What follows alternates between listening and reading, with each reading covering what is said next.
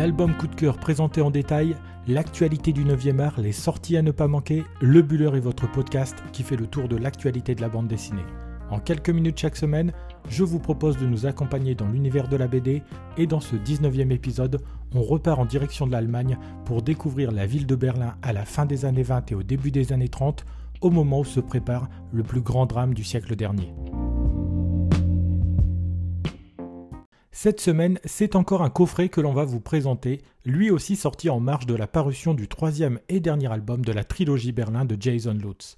Pour les amateurs de cet artiste et ceux qui auront suivi son travail sur la série Berlin, il aura fallu faire preuve de patience puisque près de 20 ans ont séparé la sortie du premier tome et la sortie du dernier qui est intervenu le 28 août 2019. C'est donc environ tous les 10 ans que nous avons eu droit à un nouveau volume de ce triptyque qui a trouvé sa fin avec la parution du troisième volume. En France, c'est les éditions Delcourt qui publient cette trilogie que l'on doit à un auteur américain qui a pris son temps pour réaliser ce travail. Jason Lutz est un auteur et dessinateur américain plus influencé par des artistes comme Art Spiegelman ou certains Européens comme Hergé, plutôt que par l'univers des super-héros, pourtant en plein développement durant sa jeunesse. Berlin est le gros projet sur lequel il travaille depuis plus de 20 ans, et le résultat donne un ensemble de trois ouvrages en noir et blanc faisant environ 600 pages. Né de sa volonté de comprendre l'histoire européenne et ce qui a embrasé le continent au siècle dernier, il s'est lancé dans ce projet un peu fou il y a 20 ans, sans savoir réellement où tout cela le mènerait. La trilogie démarre en 1928 dans un train où deux des principaux personnages de cette fresque historique se rencontrent. Martha Müller est une jeune femme de 30 ans, originaire de Cologne, et elle vient pour la première fois dans la capitale allemande pour suivre des cours aux beaux-arts de Berlin. Elle fait la connaissance de Kurt Severing, journaliste, homme d'un âge avancé, fataliste et un brin désenchanté qui va lui proposer de lui faire découvrir la ville. Les deux personnages, que l'on suit durant les trois volumes, servent de pôle pour comprendre comment cette ville évolue entre la fin des années 20 et le début des années 30. Martha porte sur la ville un regard extérieur et se laisse volontiers porter par la nouveauté que représente à ses yeux cette ville moderne alors que Kurt ressent toute la noirceur qui est en train de se déposer sur la capitale allemande. Les trois tomes proposent aussi une galerie de personnages secondaires permettant aux lecteurs de sonder toutes les couches de la population. Les familles pauvres déchirées entre un ralliement au Parti communiste ou un engagement pour le national-socialisme, les juifs qui commencent à être persécutés et chassés de la ville, et la bourgeoisie berlinoise, un brin décadente, qui fait la fête toute la nuit. Jason Lutz arrive à faire vivre sur 600 pages ces personnages, à les faire évoluer en fonction des circonstances et à permettre une identification en sachant apporter de la nuance à ses héros. Le troisième volet, sorti cette année, nous fait arriver en 1933 où un personnage prend de l'importance dans le récit, Adolf Hitler. Nous quittons l'histoire à un moment où le pays s'engage vers une funeste destinée, et le temps de trois tomes d'une bande dessinée, on arrive à toucher du doigt ce qui a entraîné le pays vers ce chaos que l'on connaît tous et que le personnage de Kurt Severing pressent. Berlin est une trilogie qui ne ressemble à aucune autre, et surtout elle s'éloigne de tout ce que l'on a pu lire lorsque l'on recherche des choses sur l'Allemagne de la première moitié du XXe siècle. S'arrêtant en 1933, cette série tente de nous montrer le quotidien des Berlinois durant les cinq ans qui ont précédé l'arrivée au pouvoir du chancelier Hitler.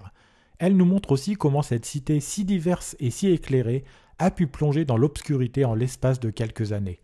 Avec son dessin réaliste, adepte de la ligne claire, son noir et blanc qui permet d'aller à l'essentiel, Jason Lutz nous propose sa vision de la chute de la République de Weimar et l'avènement du parti nazi. Bien documenté, réaliste, captivant de la première à la dernière page, Berlin est arrangé dans la catégorie des chefs-d'œuvre qui demandera une lecture attentive et concentrée. Jason Lutz permet aussi de comprendre l'histoire avec un grand H en s'intéressant aux petites histoires des Berlinois plus vraies que nature que l'on laisse à la fin du tome 3 en sachant plus ou moins quelle sera leur destinée. En compétition à Angoulême le mois prochain, Berlin pourrait être récompensé, tant cette histoire qui a trouvé son épilogue en août dernier fait figure de bande dessinée incontournable de ces 20 dernières années.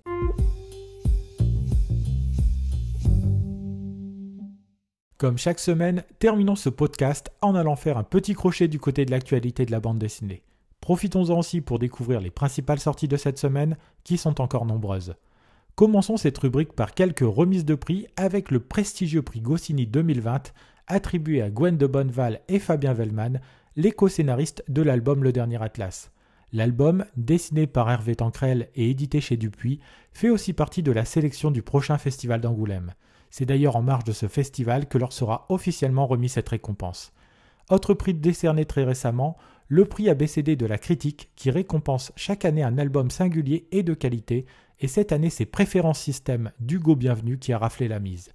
Le prix a été remis lors du festival BD Boom qui s'est tenu à Blois fin novembre, et il est bon de noter que cet album aussi fait partie de la sélection à Angoulême. Voilà deux albums récompensés dont on peut vous certifier que les récompenses sont amplement méritées au vu de la qualité de chacun de ces titres. Attaquons les sorties de la semaine en commençant par un classique qui est de retour dans les rayons BD de toutes les librairies, Blueberry.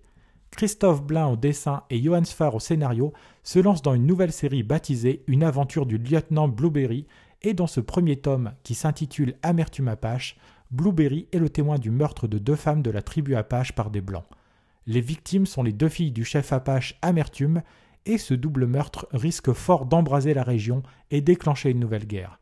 Les plus nostalgiques seront ravis de retrouver l'atmosphère de Blueberry dans ce premier volume signé par deux grands noms de la bande dessinée française et édité chez Dargaud. Le titre sonne comme du pagnol, mais Le Château de mon père est en réalité un album qui se déroule plutôt du côté du château de Versailles qu'en Provence. À l'occasion des 150 ans de la renaissance du château de Versailles, cet album de Maïté Labat et Jean-Baptiste Weber au scénario et Alexis Vitrebert au dessin revient sur le destin de celui qui a ressuscité Versailles, Pierre de Nolac. Tombé en désuétude à la suite de la Révolution, Pierre de Nolac va redonner vie au château du Roi Soleil et cet album nous raconte la vie de cet homme et de sa famille dans un récit qui mêle joie, drame, petite et grande histoire. Traité dans un joli noir et blanc et édité chez la boîte à bulles, nous devrions prochainement revenir sur cet album. Terminons cette semaine avec un bel objet que l'on doit aux éditions Glénat et qui a pour titre Sublimer le réel, un livre qui revient sur les 50 ans de carrière de Milo Manara. En 512 pages, l'ouvrage revient sur les œuvres cultes de ce dessinateur et scénariste de génie qui a travaillé avec les plus grands, que ce soit Jodorowsky, Hugo Pratt et même Federico Fellini. Les Borgia, le Caravage, Giuseppe Bergman, le Déclic, tout le travail de Manara figure dans ce livre à ne pas mettre entre toutes les mains et sous les yeux les plus chastes. Ce superbe objet sera aussi proposé par la suite dans une édition de luxe numérotée et signée et si vous souhaitez la version normale, sachez qu'elle est déjà disponible en librairie au prix de 49 euros. Voilà, nous en avons terminé avec ce 19e épisode du Buller. Nous vous rappelons que vous pouvez nous faire part de vos remarques et de vos commentaires sur les réseaux sociaux, puisque nous sommes disponibles sur Instagram sur l'adresse lebuller.podcast et sur Twitter lebuller1. Si vous avez aimé cet épisode, n'hésitez pas non plus à le partager autour de vous et à nous laisser une bonne note sur les plateformes de podcast. Il me reste à vous souhaiter de bons moments de lecture et je vous dis à la semaine prochaine pour un 20e épisode de votre podcast sur l'actualité de la bande dessinée.